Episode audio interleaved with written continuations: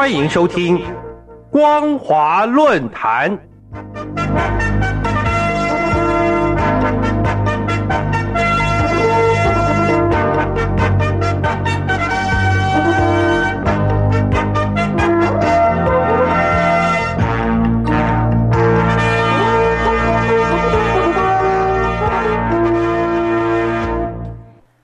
各位听众朋友好，欢迎收听光华论坛，我是罗杰。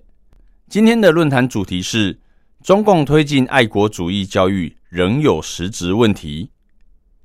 今年六月二十八日到七月二十七日止，中共全国人民代表大会常务委员会针对《爱国主义教育法》草案共五章三十八条，开始对外公开征求意见。草案明确指出。采取措施展开历史文化教育和国情教育，增强香港特别行政区同胞、澳门特别行政区同胞以及台湾同胞对国家和中华优秀传统文化的认同，让人民自觉去维护国家统一和民族团结。同时，对推动中华民族共同体意识教育，构筑中华民族共有精神。并强调把弘扬爱国主义精神与扩大对外开放结合起来。从这件事来看，爱国主义教育势在必行。然而，令人疑惑的是，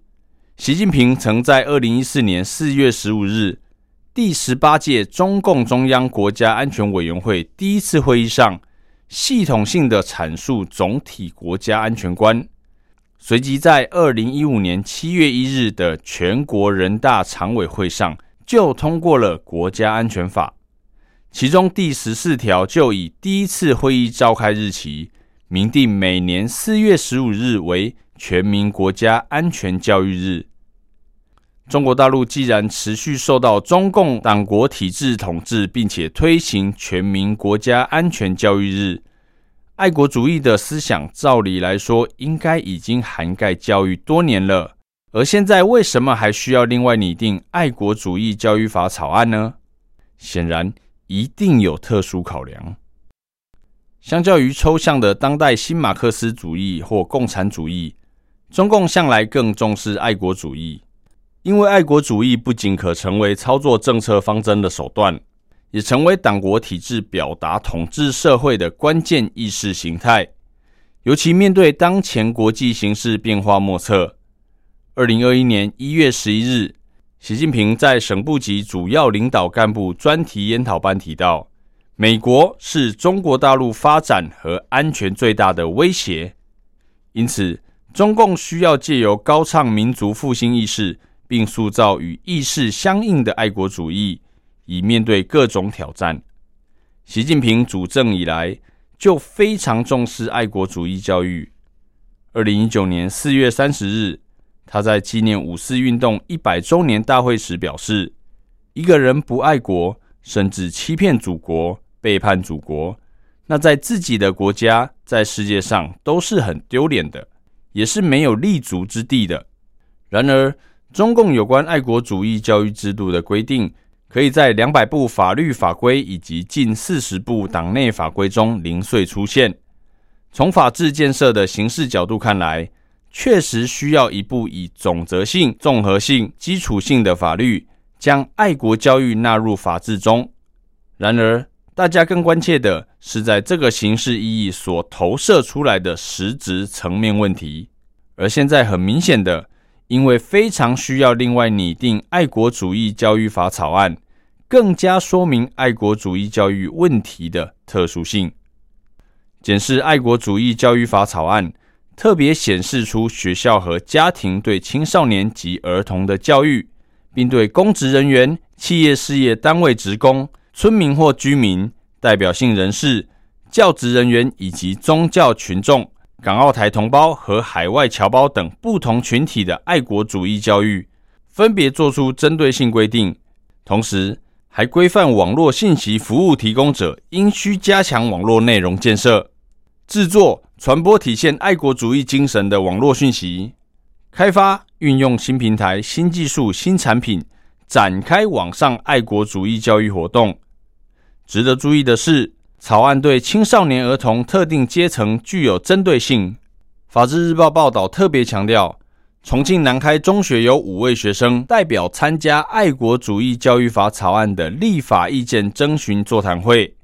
并在座谈会中提出十二项意见，成为立法过程中的重要参考。这次座谈会不仅是以往中共立法过程中非常罕见。而且也表明，这项法案加强对于青少年及儿童的爱国主义教育。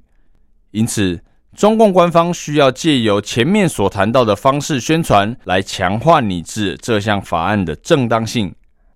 自二零一九年三月以来，习近平曾先后六次出席中共中央党校、国家行政学院中青年干部培训班开班式，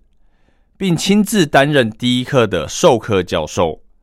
其中，二零二二年三月一日开班式演讲的主要部分，被人整理为“努力成长为对党和人民忠诚可靠、堪当时代重任的栋梁之才”的专刊，发布在今年七月三日中共中央党报党刊《求是》杂志内。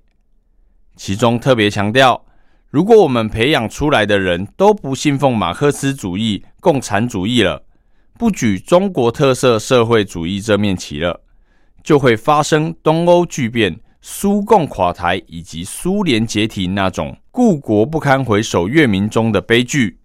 事实上，习近平自二零一二年主政以来，在近几年已经因为过度操弄爱国主义，出现多次民意反噬的现象。例如，二零二一年冬奥期间，小粉红攻击表现不佳的运动员。二零二二年，美国联邦众议院议长佩洛西访台，大陆网民就评级中共官方态度软弱等。如今，中共积极制定爱国主义教育法，可见预期的反效果，不只将导致各级干部为求绩效而大搞形式主义，而长期为人所诟病的灌水及造假情形也会随之恶化。今天的论坛主题是。中共推进爱国主义教育仍有实质问题。我是罗杰，谢谢收听。